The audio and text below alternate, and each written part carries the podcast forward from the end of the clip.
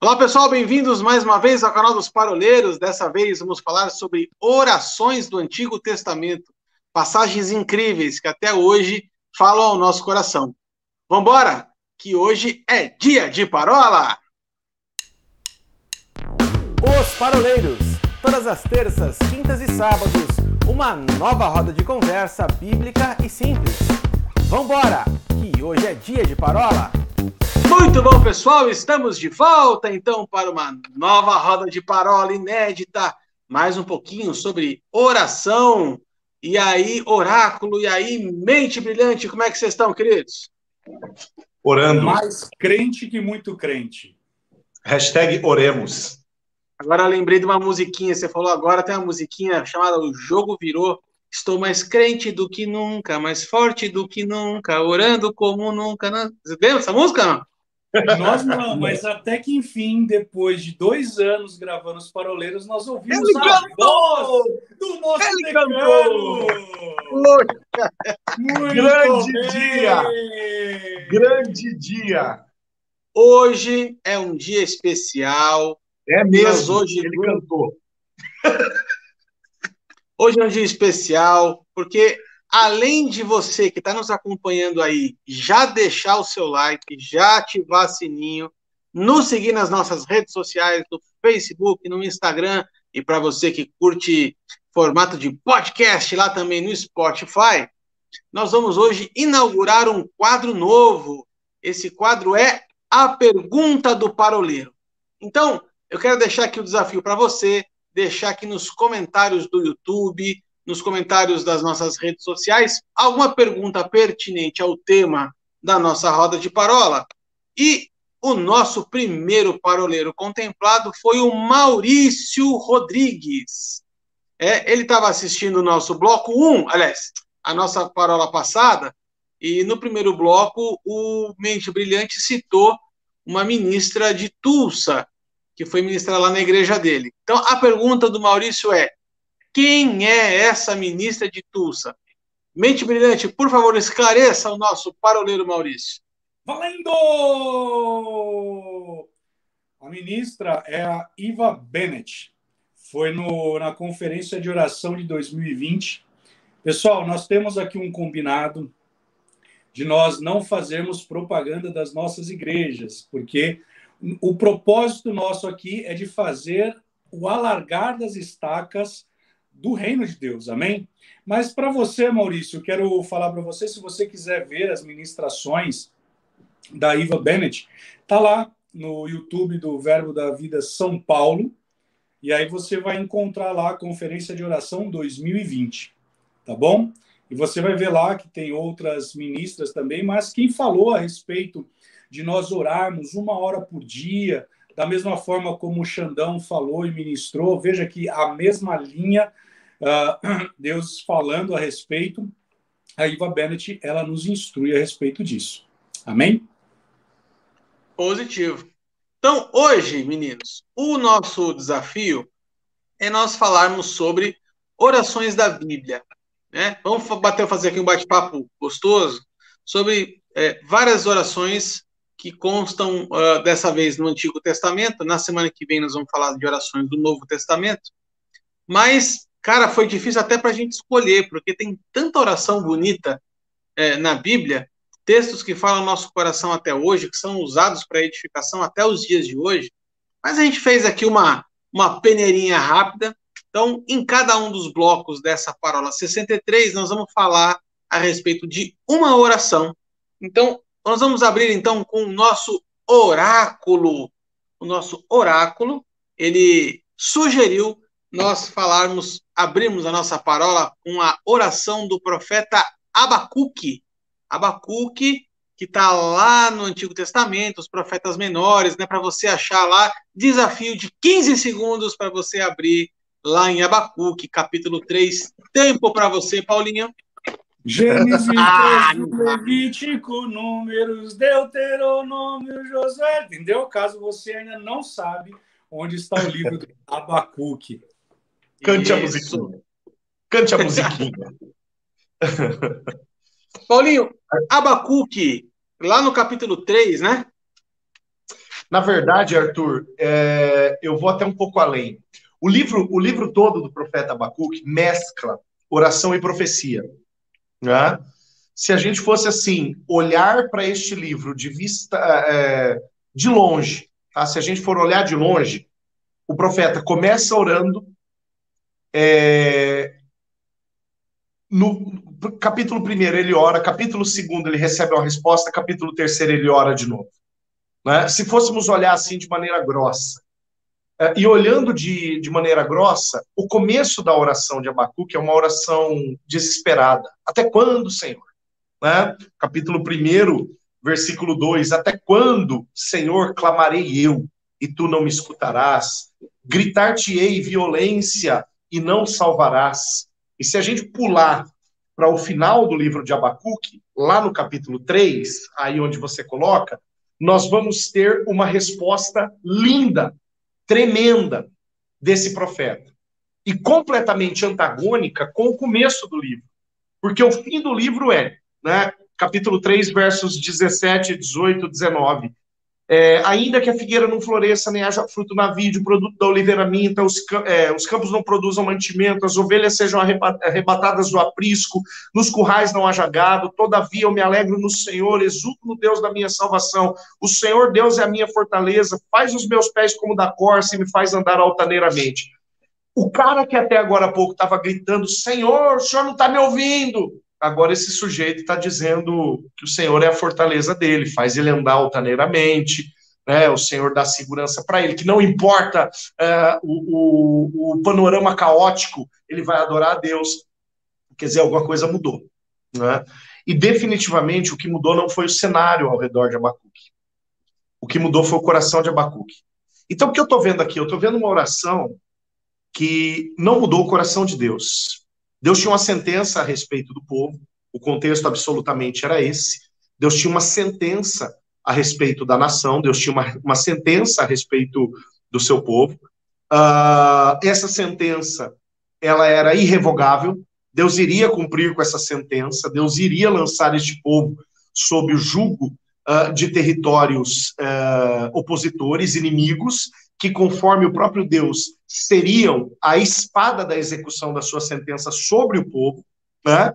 E, enquanto isso, Abacuque está gritando: Senhor, a coisa está ficando feia. Deus sabia que a coisa estava ficando feia. Era Deus que estava proporcionando isso. Era Deus que estava permitindo isso. E o que, que acontece então? A oração de Abacuque ela não muda o coração de Deus, mas ela muda o coração de Abacuque. Né? Então tem algumas, é, tem algum momento que algumas determinadas orações elas não vão servir para mudar o coração de Deus e confirmar Deus é, é, e, e, e uh, mover Deus a fazer aquilo que eu acho que ele tem que fazer. Vocês se lembram do apóstolo Paulo, 2 Coríntios capítulo, do, é, capítulo 12, quando Paulo diz, por três vezes eu orei ao Senhor para que ele tirasse aquele espinho da minha carne, e a resposta de Deus foi, não. Né? Então Paulo ele estava tentando, uh, quem sabe, convencer Deus, né?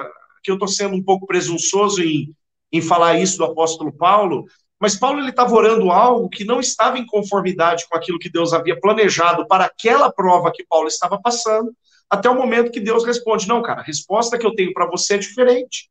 Ela diz respeito a uma, a uma outra conduta que você vai precisar tomar a partir de agora. É o que acontece com Abacuque no Antigo Testamento. Abacuque está reclamando com Deus acerca do contexto. Oh, Deus, a coisa está feia aqui, né? Os nossos inimigos estão nos cercando. Até quando nós vamos gritar violência, violência, o Senhor não vai ouvir. Agora, no meio disso tudo, eu falei do começo do livro e falei do final do livro. Mas no meio disso tudo, a transição para o capítulo 2 vai explicar para mim o que está acontecendo. Abacuque, ele para a gritaria dele. Ele para o grito de desespero dele. Ele para, ele para o falatório dele. E aí ele diz o seguinte: eu vou me colocar na minha torre de vigia. Capítulo 2, verso 1. Peraí, eu estou falando muito, eu tô, eu tô falando para Deus o que, que eu acho que Deus tem que fazer, eu estou mostrando para Deus toda a minha indignação, mas deixa eu aquietar o meu coração um pouquinho. Por-me-ei na minha torre de vigia, colocar-me-ei sobre a fortaleza e vigiarei para ver o que Deus me dirá e que resposta eu terei da minha queixa. Aí vem o versículo 2, lindo o começo do versículo 2. O Senhor me respondeu e disse. Na hora que Abacuque fecha o bico, Deus abre a boca. Na hora que Abacuque para de falar, Deus começa a falar. Né? E Deus vai falar para Abacuque, cara, deixa eu te lembrar de umas coisas. Deixa eu te lembrar o que está acontecendo. E mais do que isso, deixa eu alinhar o teu foco. Deixa eu ajustar o teu foco. Você está olhando, Abacuque, para a direção equivocada. Você está muito impregnado de crise, quando eu quero que você olhe para a glória. E quando o ponto de vista de Abacuque muda, porque ele toma um posicionamento, eu vou me colocar na torre. Eu vou ouvir o que Deus tem para falar. Quando o posicionamento de Abacuque muda, a oração de Abacuque também muda. Eu costumo dizer o seguinte: você quer ver o nível de relacionamento de alguém com Deus, escute a oração desse cara. Porque o cara que tem oração profunda é um cara de relacionamento profundo. O cara que tem oração superficial, ele não conhece o Deus com quem ele está falando. A oração de Abacuque mudou, o teor da oração mudou. E aí a gente volta, Arthur, lá no começo da parola passada, quando você abriu a parola dizendo assim: a oração é muito mais um meio de Deus arrancar de mim o que ele quer do que de eu arrancar de Deus aquilo que eu quero. Mas vamos lembrar um ponto importante aqui, Paulinho. Enquanto você falava aí, Abacuque, ele é um, se não o primeiro, um dos primeiros a dizer que o justo ele vive pela fé. E quando ele está gritando, na verdade não é ele que está gritando, a alma dele está gritando. E aí, na verdade, quando ele está gritando, a alma dele gritando, Deus ele vem e faz uma correção na visão dele. Paulo ele vai dizer lá em 2 Coríntios 5, 7, que visto que andamos por fé e não pelo que vemos. Quando no primeiro capítulo, Abacuque ele está fazendo uma oração da alma. Não é à toa que o salmista ele vai dizer no Salmos 46, 10, aquietai-vos e sabeis que eu sou Deus. Então veja que no momento que ele começa a orar pela alma, e aí algumas pessoas que nos ouvem, talvez vai falar, mas como que eu não vou orar pela alma? Nós precisamos entender que a nossa oração tem que ser, como você mesmo lembrou, Paulinho, tem que ser alinhada com a palavra, com a vontade de Deus, né? Então, até adiantamos aqui, adiantando aqui um tópico, uh, que em alguma parola futura nós iremos falar, que existem orações que Deus ele não vai atender, que é a oração que não está alinhada com a vontade, e é aquela oração que essa semana eu vi você postando, Paulinho, que muitas vezes a nossa oração não passa de uma conversa, de um blá blá blá com Deus. Quando na verdade a nossa alma está gritando e Deus ele está falando: "Ei, acalma. O justo ele vive pela fé. E aí, Deus ele traz, no capítulo 2 de Abacuque, uma correção da visão dele. Porque ele estava olhando ao seu redor, ele estava vendo aquilo que os sentidos dele estavam aguçados vendo. Ei, mas o que, que o Espírito Santo estava falando para ele? O que, que Deus estava falando para ele? E aí um ponto importante é assim, que lá em Provérbios vai dizer assim, não havendo profecia, o povo se corrompe mas o que guarda a lei, esse é feliz. Então veja que quando você fala a respeito do exatamente do que está acontecendo no capítulo 2, Deus, na verdade, está falando o seguinte para Abacuque: Abacuque, deixa eu corrigir a rota, deixa eu corrigir tua visão, cala a sua alma e presta atenção naquilo que eu tenho falado a você no dom da profecia, dentro do ofício do profeta, daquilo que está acontecendo. E aí a oração dele, que até então era uma oração da alma que jamais seria atendida por parte de Deus. Agora houve uma correção nessa rota, e aí é por isso que ele olha e fala: Bom, agora eu vou me colocar na torre de vigia. Porque agora a minha visão foi corrigida.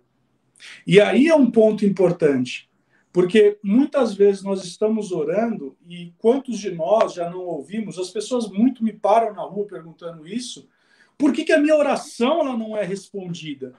Sabe por que, que muitas vezes a tua oração não é respondida? Primeiro, porque você não está orando em acordo com a vontade de Deus, aquilo que está na palavra. Tiago vai dizer que muitas das nossas orações nós pedimos, pedimos, pedimos e não somos atendidos, porque para a nossa glória, para o nosso desejo, para o nosso alento, para a nossa ganância. E sabe de uma coisa? Eu aprendo algo, Paulinho. E quando Deus ele corrige a rota das nossas orações, quando Deus ele corrige a nossa visão, ei, o justo vive pela fé. Nós não podemos andar por aquilo que nós vemos, nem por aquilo que nós sentimos. Nós estamos vivendo um período incomum, um período extraordinário, e muitas vezes nós estamos olhando para tudo isso que está acontecendo e nós estamos perguntando onde está Deus. Nós já falamos uma parola sobre isso. Ei, mas se o profeta levantar para você e falar assim, ei, mas todas as coisas cooperam para o bem daqueles que amam ao Senhor. Ei, eu estou mudando a tua sorte. Ei, eu estou mudando os teus sonhos, estou restaurando os teus sonhos. Ei, no meio de toda essa pandemia aqui, eu vou te fazer prosperar. Ei, no meio dessa pandemia, eu vou transformar a tua realidade. E aí, ao invés de você estar clamando, Deus, por que, que tudo isso está acontecendo? Você vai se colocar na tua de e falar assim, Pai, eu te dou graças. Eu te dou graças porque ainda que tudo isso esteja acontecendo, ainda que tudo esteja um caos, a tua palavra diz que o Senhor não me fez para viver no caos. Então eu vou tomar essa realidade para mim, eu vou mudar a minha visão. E isso aqui não é autoajuda, isso aqui é ajuda do alto. E nós precisamos ter essa visão. Porque Abacuque, ele começou, e aí, Paulinho, você me corrija se eu estiver errado, mas Abacuque, ele começou errado. Mas Deus, quando ele corrige a visão dele, Olha que interessante, ele corrige a visão. Então significa dizer que eu tenho que ter uma visão profética e a minha vista pode atrapalhar a minha visão. Uhum. Olha que eu falei. A minha vista pode atrapalhar a minha visão.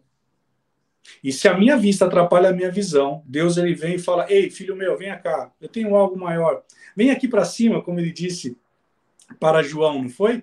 Vem aqui para cima, vou te mostrar coisas que são sobremodo excelente, coisas que inefáveis, coisas que ninguém vão poder, vai poder ouvir, mas ei, eu vou compartilhar contigo isso.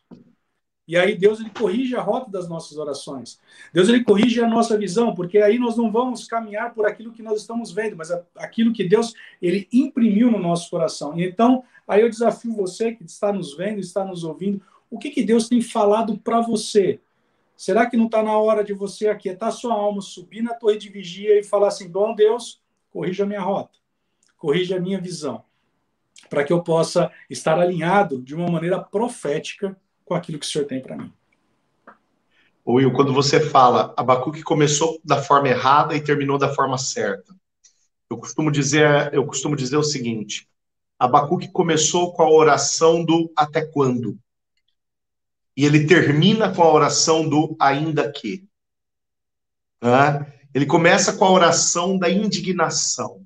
Até quando vai ser assim? Eu não aguento mais. E ele termina com a oração do ainda que. Ainda que nada mude, eu sei quem Deus é. Ainda Aí... que a figueira não floresça, eu sei quem Deus é. Paulinho, né? é interessante que você falou. A primeira parte, então, nós vamos falar o seguinte: uma, uma oração de murmuração. Será que Deus ele vai ouvir uma oração de murmuração? Ou será que ele vai olhar e falar o seguinte, meu, ele vai falar assim, meu eu, ele vai falar meu Deus, né? Ele vai falar meu eu, de novo, você murmurando, meu amigo. Olha o que aconteceu com o povo lá, murmurou e ficou, nadou, nadou, nadou e ficou na praia. Na verdade não, né? Andou, andou, andou e ficou no deserto. Será uhum. que Deus ele vai ouvir essa oração de murmuração?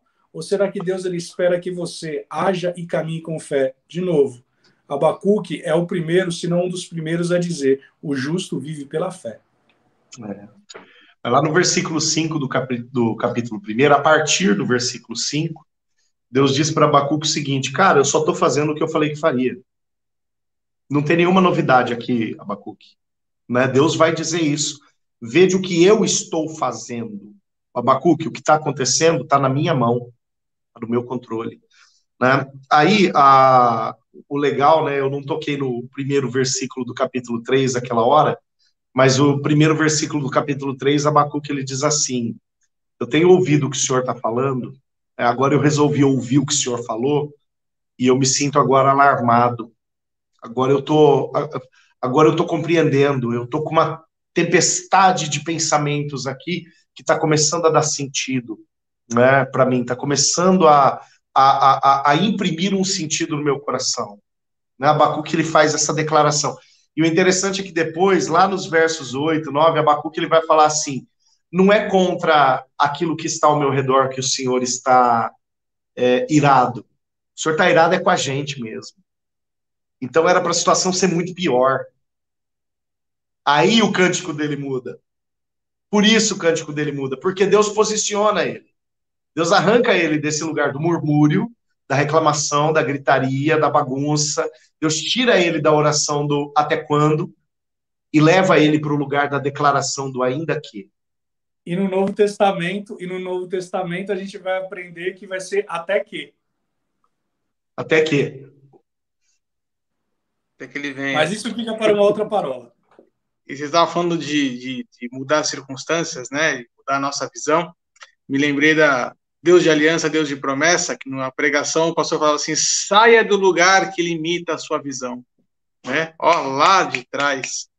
É, mas uma coisa que é uma coisa que é interessante, uma frase que eu vi aqui diz assim: às vezes Deus acalma a tempestade, às vezes Deus acalma o marinheiro, mas às vezes ele te ensina a nadar. Então, é importante a gente é, ter essa, essa perspectiva, né, de realmente, assim, mudar o nosso, o nosso ponto de vista é, de forma com que a circunstância não afete o nosso coração e não coloque em dúvida a nossa fé. Mas a oração de Abacuque, desse texto final aqui, curiosamente você não citou, Paulinho, mas eu gosto muito desse versículo, que está lá no capítulo 3, é, lá no versículo, final do versículo 2, ele fala assim: Aviva a tua obra, ó Senhor. No decorrer dos anos e no decurso dos anos, faze-a conhecida. Nós estamos precisando esse reavivamento, esse realinhamento, né, com a com a ação, com a obra do Espírito Santo, para que ele possa voltar a fluir e a falar livremente ao nosso coração. Nós precisamos nos desprender dessas amarras emocionais que têm é, machucado tanto a gente e impedido muitas vezes de ver o mover de Deus. E nesse segundo bloco, o nosso mente brilhante escolheu a oração de Ana, que está lá retratada em 1 Samuel. Wilsinho, é você agora. Muito obrigado. Quando nós terminamos o último bloco, nós falamos, eu falei algo que é talvez se você que está nos acompanhando não, assi não, não assistiu ao, primeiro ao primeiro bloco e vai ouvir agora, vai falar, mas vai parecer meu contraditório. Eu falei a respeito de que Deus ele não ouve uma oração de murmuração, né? Mas se você pegar aqui o texto, e aí eu vou explicar a respeito disso, diz lá em 1 Samuel, capítulo 1, diz assim, a partir do verso 10 Levantou-se Ana e, com amargura de alma, orou ao Senhor. Epa, amargura de alma, será que Abacuque não estava também com a alma amargurada? Ei, mas presta atenção em algo aqui. Porque ali havia uma circunstância ao lado, ao redor de Abacuque, que ali fez com que ele perdesse a visão. Só que aqui com Ana, nós temos uma situação bem diferente. Havia um desejo, um anelo no coração dela, que ela dali para frente começou a questionar a Deus, mas não no sentido negativo, mas no sentido de Deus, eu, eu tenho uma um desejo no meu coração. E esse meu desejo é de ter um filho. Veja, havia um desejo no coração dela, e Salmos vai dizer: deleita-te no Senhor, e ele satisfará os desejos do seu coração. Poderia dizer que talvez a oração de Ana, naquele momento, foi assim: Ei Deus, a tua palavra diz para eu me deleitar no Senhor. E eu me deleito no Senhor, eu sou fiel ao Senhor. E pai, a bem da verdade é o seguinte: eu quero um filho. E existe na tua palavra uma, uma promessa dizendo que é para nós humanos nos multiplicarmos, o Senhor abençoaria a nossa geração. Pai, mas essa verdade ainda não se manifestou na minha vida. Então havia, na verdade, uma amargura no coração dela. E essa amargura não se confunde com murmuração. E aí vem um ponto interessante, porque ela fala assim: e chorou abundantemente. E aí eu quero falar com você a respeito disso. Sabe por quê? Lá no Salmo 56, 8, diz assim: Tu contaste as minhas vagueações. Põe as minhas lágrimas no teu odre. Não estão elas nos teus livros? Sabe, Ana, ela encheu um odre. As orações dela foi a, foram a tal ponto de encher um odre. E sabe, lá em Apocalipse vai dizer que Deus ele reverte esse odre e derrama sobre a terra. E essa oração ela vem como trovões. Sabe, isso significa dizer que naquele exato momento Ana ela começou com as suas lágrimas, não num caráter de murmuração, mas num caráter de dizer assim, pai, existe uma realidade no meu coração. E a tua palavra diz para eu me deleitar no Senhor. E eu me deleito no Senhor. Eu me deleito a tal ponto, Pai, que essa minha oração, ela não simplesmente ela vai, se, ela vai ser um, um encher de um odre. E aí nós podemos até fazer um paralelo aqui, porque a palavra do Senhor vai dizer lá, Jesus dizendo que o vinho, ele é colocado em, o vinho novo é colocado em odre novo porque o odre é um lugar onde há uma maturação. É um lugar onde, e aí nós podemos falar a respeito de como Deus ele trabalha em relação à oração, e Deus ele utiliza daquele odre para tornar aquele vinho mais apurado, mais acurado. Ei, Deus está curando as suas lágrimas. Deus está forjando as tuas lágrimas, preparando o teu coração para o tempo da oportunidade chegando. E Ana faz algo desafiador. Porque Ana não somente ela chora diante de Deus, como ela faz um voto ainda. Ela naquele momento, ela planta uma semente. E é interessante porque Ana depois ela tem outros filhos. Então Ana ela plantou para o Senhor Samuel e ela colheu outros filhos. Isso me faz entender que aquilo que nós estamos passando hoje se eu e você chorarmos aos pés do Senhor, sabe, nós iremos colher. Mas não no sentido de murmuração. Porque se você murmurar, tem uma, um ditado em inglês que fala né, que winning is whining, ou seja, o, o, murmurador ele é um chato. E Deus ele quer que, na verdade, você se prostre diante dele. E isso é muito ah. interessante ah. porque Deus ele pega essa verdade, olha para o coração dela e tempo depois, ela concebe. Deus muda a situação dela, porque aquele odre amadureceu e algo tremendo aconteceu na vida dela. Uma coisa que é interessante, estava falando nas palavras anteriores, né? Da importância de a gente alinhar a nossa oração à, à vontade de Deus, né? E aí o milagre acontece. Olha só que coisa interessante. Ana queria um filho, ela tinha uma necessidade. Deus precisava levantar um outro profeta. Também tinha uma necessidade. Então, Ana, junta-se o, o, desejo de Ana com o desejo de Deus e fala assim: Senhor, eu preciso de um filho. Se o Senhor me der um filho, eu entrego para o Senhor para ser um profeta. Deus escuta e fala: opa, peraí. Alguém está dizendo lá embaixo que vai me entregar, eu preciso de um profeta. Então vamos fazer o seguinte: a minha vontade se alia com a sua e o milagre então acontece. A gente, é, quando tem o nosso coração alinhado com a necessidade de Deus, é, nós somos provocadores de milagres, né? E uma coisa Opa, que o Paulinho essa fala é minha. Essa fala é minha. É? Ah, eu acho que a gente está andando muito tempo junto, não sei. eu, e, e, e olha só que coisa interessante, ao mesmo tempo, a, a oração de Ana, você pode, a princípio, pode ser uma oração egoísta, mas ela não é. Porque a oração egoísta é ser assim, Senhor, só me dá um filho, eu quero um filho para mim, para agradar o meu coração. Mas a oração de Ana não é assim. A oração de Ana é, Senhor, eu preciso de um filho, eu quero um filho. Mas se o Senhor me der um filho, eu vou entregá-lo de volta e o meu filho vai abençoar muitas pessoas. Até que o ministério de Samuel foi um ministério maravilhoso, né? Então, e nenhuma das suas nossa... palavras caiu, nenhuma das suas palavras caiu por terra. Então, é... quando, quando a gente alinha a nossa oração, a nossa vontade com a vontade de Deus e ora em benefício de outras pessoas, milagres acontecem, orações são respondidas, né? Paulinho? É, e, e, tem umas coisas interessantes. Né? Eu não sei se vocês observaram, mas eu estava lendo aqui enquanto enquanto o Wilsinho falava, é, dando uma olhada aqui no texto, tem algumas coisas que remetem a outros momentos de oração, né?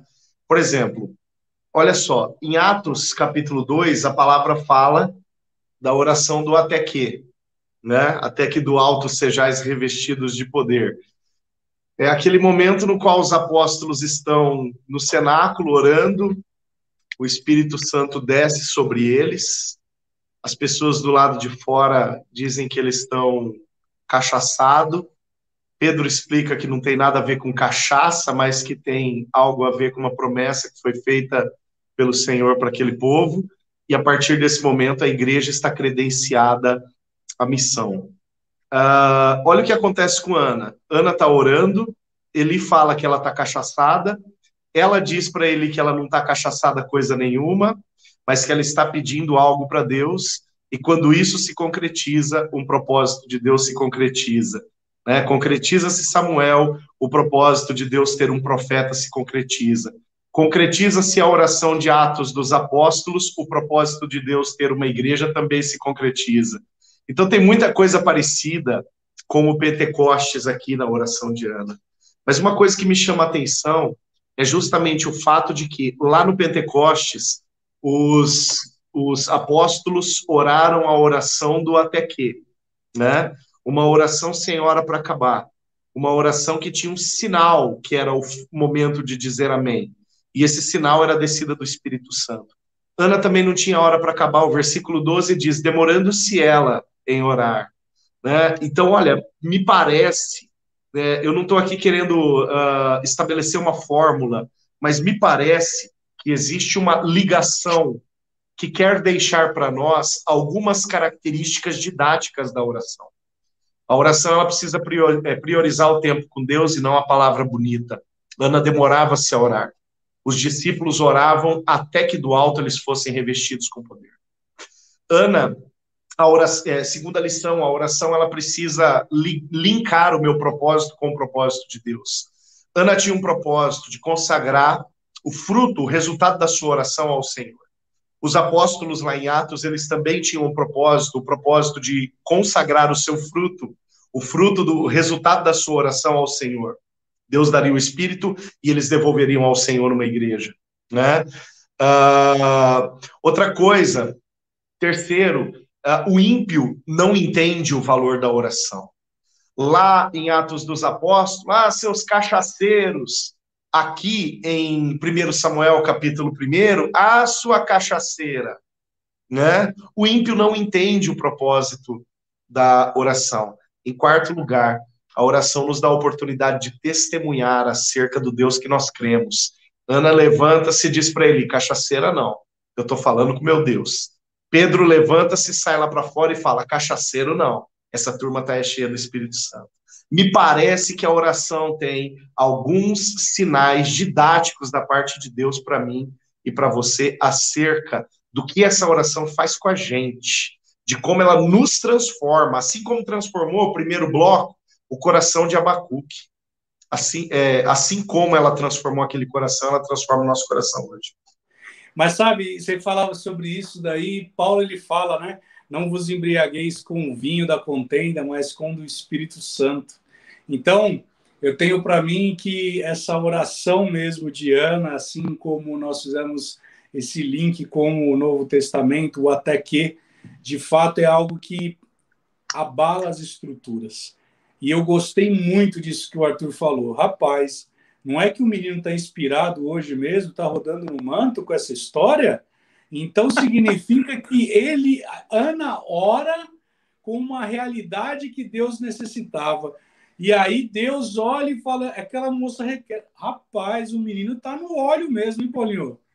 Brincadeira, ah, hein? Tá besuntado. Essa, essa parola aqui tá reveladora. Até cantar tá besuntado. Arthur já cantou, Arthur já cantou, já girou no manto, já moveu no profético. Eu quero ver o terceiro bloco, o que, que vai ter. Meu Deus do céu. Terceiro bloco é arrebatamento. Sumiu.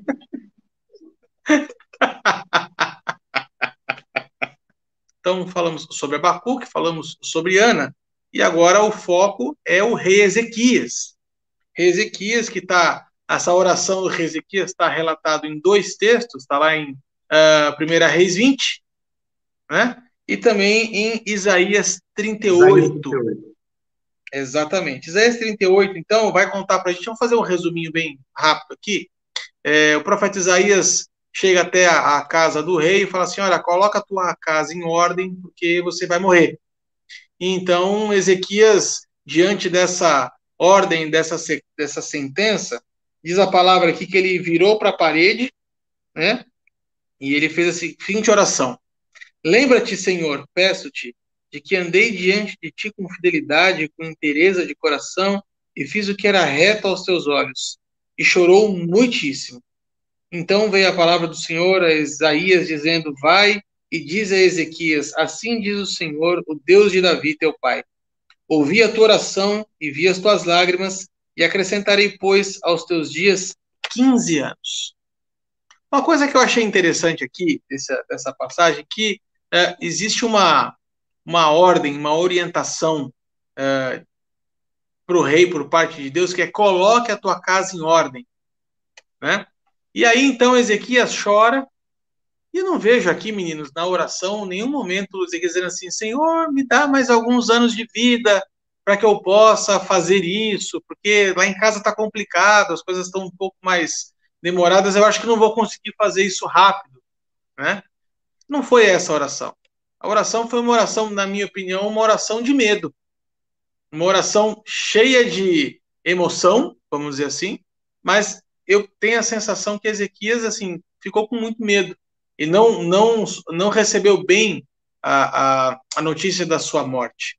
Então Deus responde a seguinte coisa: olha, então você vai ganhar mais 15 anos de vida, tá? Então faça bom uso disso.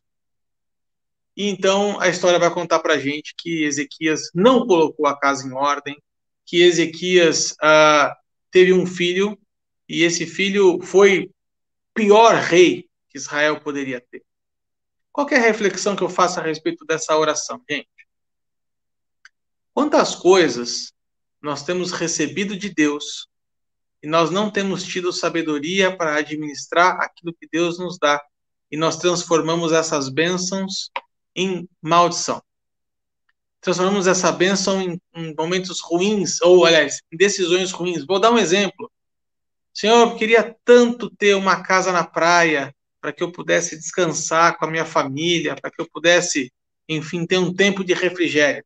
Aí Deus vai lá e dá a casa na praia para a pessoa, e o que acontece? Ela nunca mais vai no culto de domingo, porque no domingo ela está na praia. Coisas como essa, por exemplo, que são exemplos que a gente escuta várias e várias vezes ao longo dos últimos anos dentro, uma, dentro do contexto de igreja, mas o fato é, Deus abençoou a vida de Ezequias, mas Ezequias não teve sabedoria para lidar com essa bênção, né? Então, uh, colocar a casa em ordem aqui era, era uma ordem, uma determinação muito uh, clara de Deus, de que algo não ia bem, algo não estava funcionando bem. E por conta disso, uma, sentença, uma sentença foi derramada sobre a cabeça do rei Ezequias. Ele não teve esse alerta de ter esse insight de falar assim: opa, estou ganhando mais tempo de vida, mas eu preciso colocar minha casa em ordem.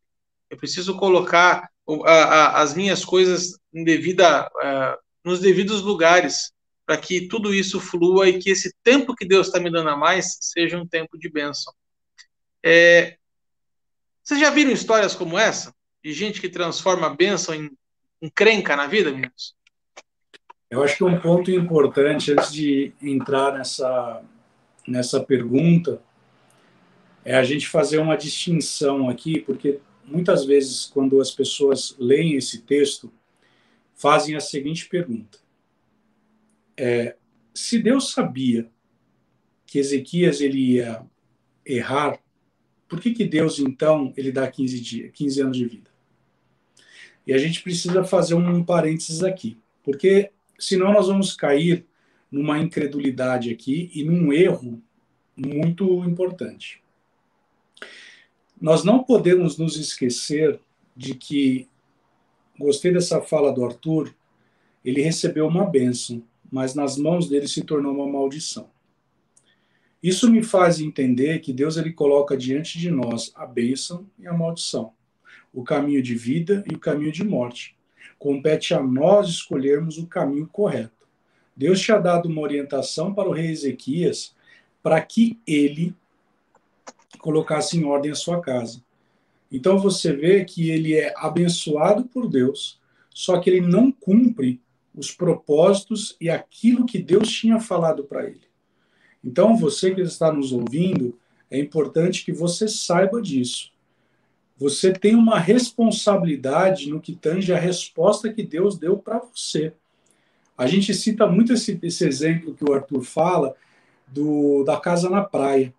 E aí vem sempre aquela brincadeira: ah, mas se Deus sabia, por que, que Deus deu a casa na praia? Ei, Deus deu a casa na praia, Deus deu o carro para você, Deus te abençoou mas para você continuar sendo fiel na casa do Senhor.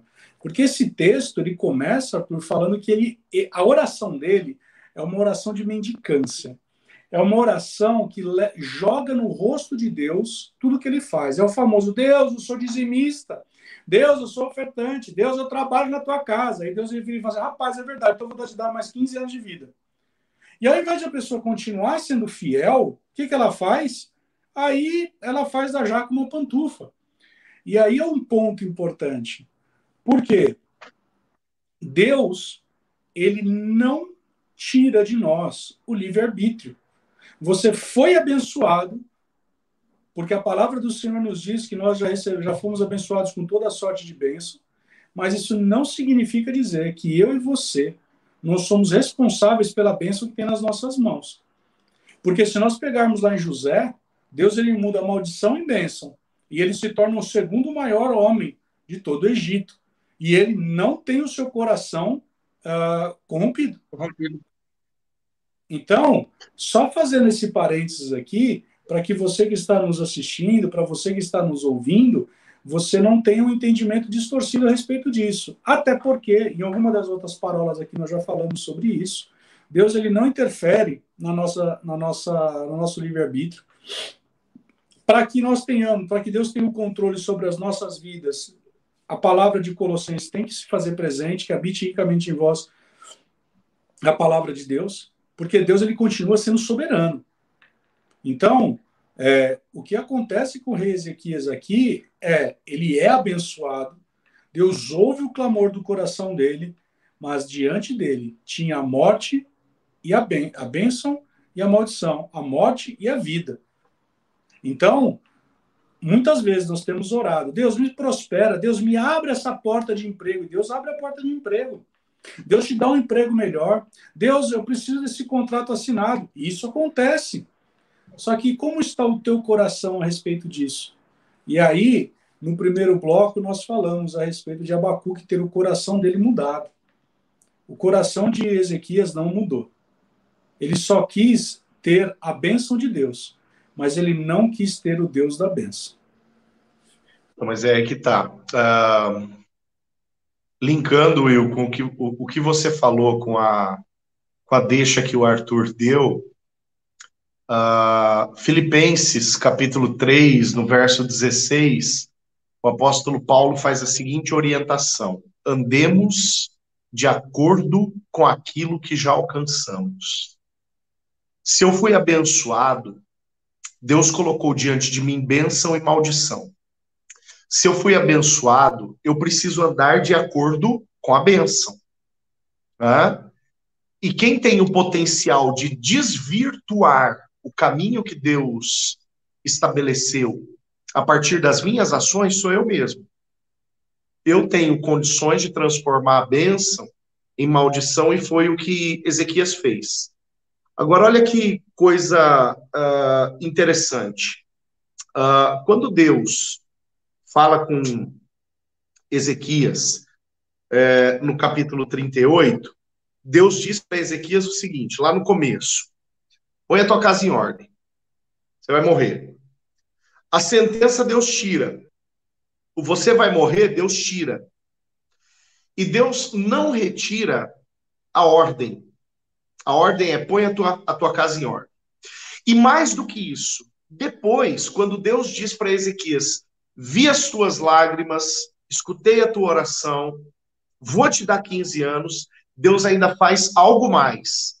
Deus diz assim: livrar-te-ei do rei da Síria e livrarei a nação. O que, que Deus está falando? Ó, as pedras no sapato que, te, que você tem, eu vou arrancar elas para que você cumpra com aquilo que eu te estabeleci cumprir. Eu vou tirar a sua dor de cabeça, é, é, Senaqueribe, do teu caminho.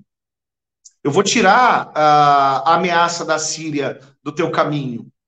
Eu vou tirar é, aquilo que te tira o sono, para que você dê atenção, penso eu, tá? Isso não está escrito, mas penso eu, para que você dê atenção para aquilo que eu te mandei fazer. Coloque a sua casa em ordem.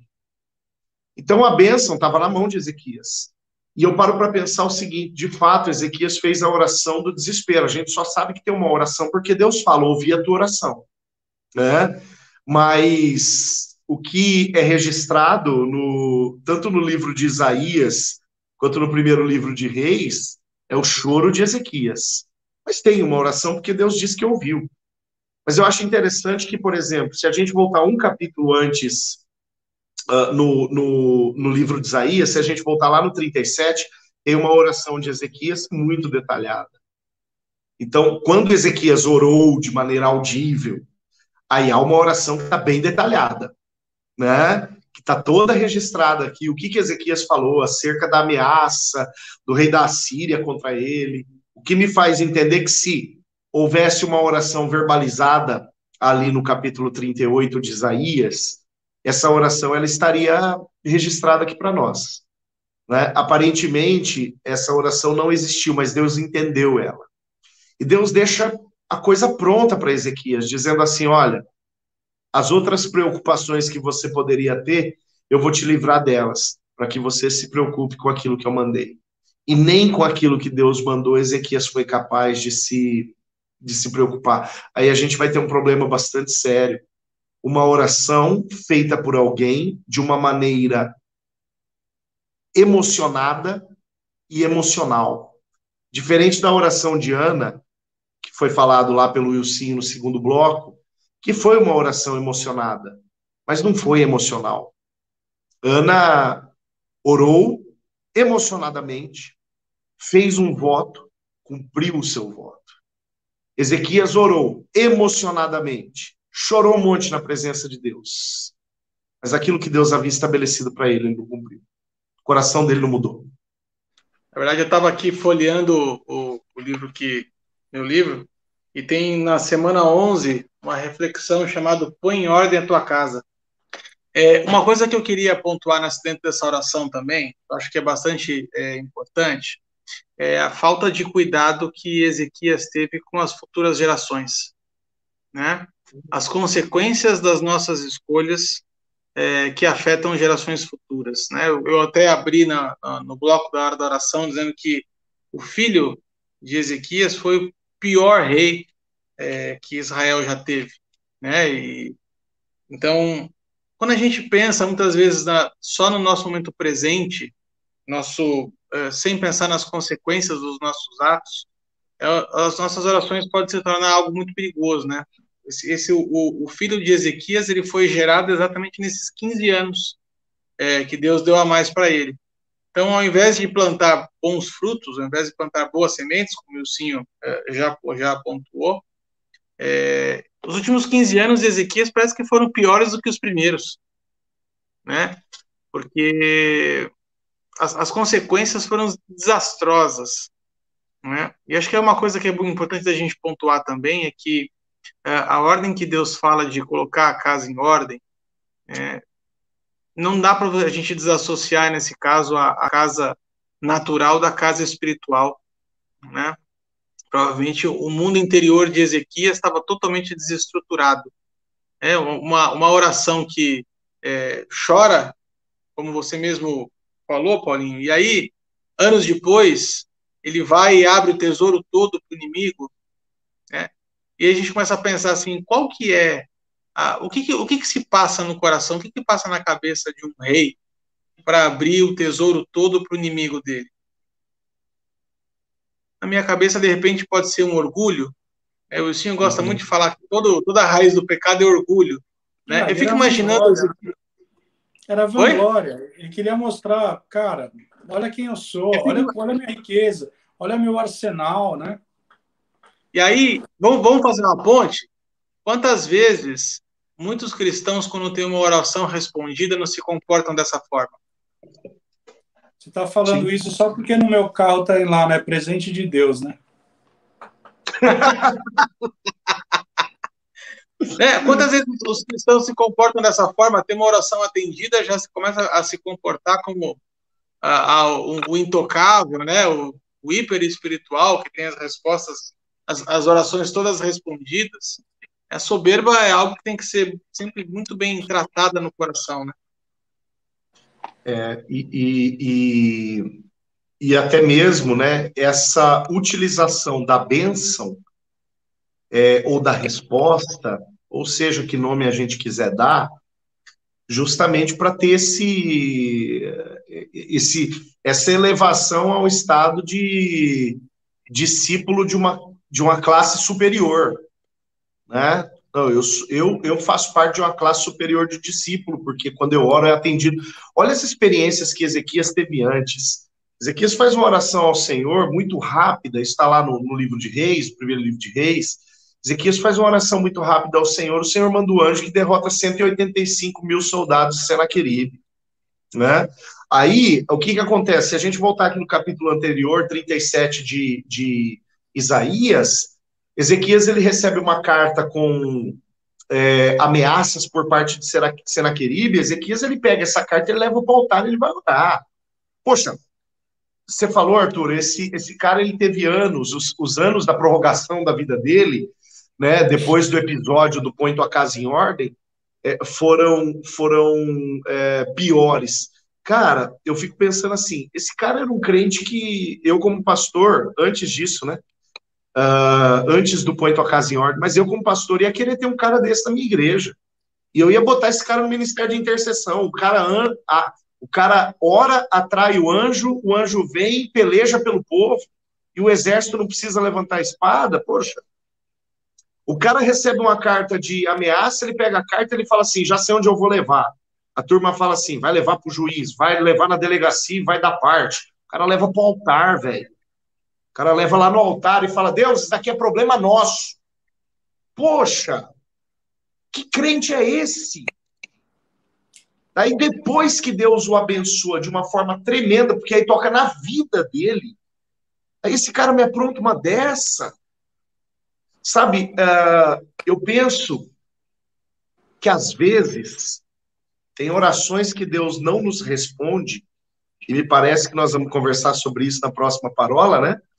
Tem orações que Deus não nos responde para nos proteger. Ou nos responde de uma maneira diferente daquilo que nós pedimos para nos proteger. Para que a gente não caia na bobagem de transformar aquilo que Deus tem como bênção sobre a nossa vida em uma, em uma sentença que venha colocar a nossa cabeça a prêmio diante de Deus e da risada do capeta. Você falou um negócio aí interessante, Paulinho. Enquanto você falava aí, o Arthur falava, é, ele orou e Deus enviou um anjo. Ele orou em relação a uma sentença e Deus pegou aquela sentença e mudou. Deus só falou para ele consertar a sua casa.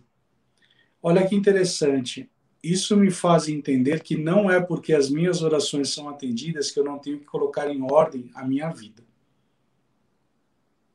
Isso me faz entender coisas maiores ainda, que eu posso ser uma pessoa de oração, mas se o meu caráter ele não é tratado e não é mudado, Deus ele vai fazer exatamente o que aconteceu com Abacuque. A oração vai mudar o meu coração para que eu me torne uma pessoa melhor, o meu caráter mude.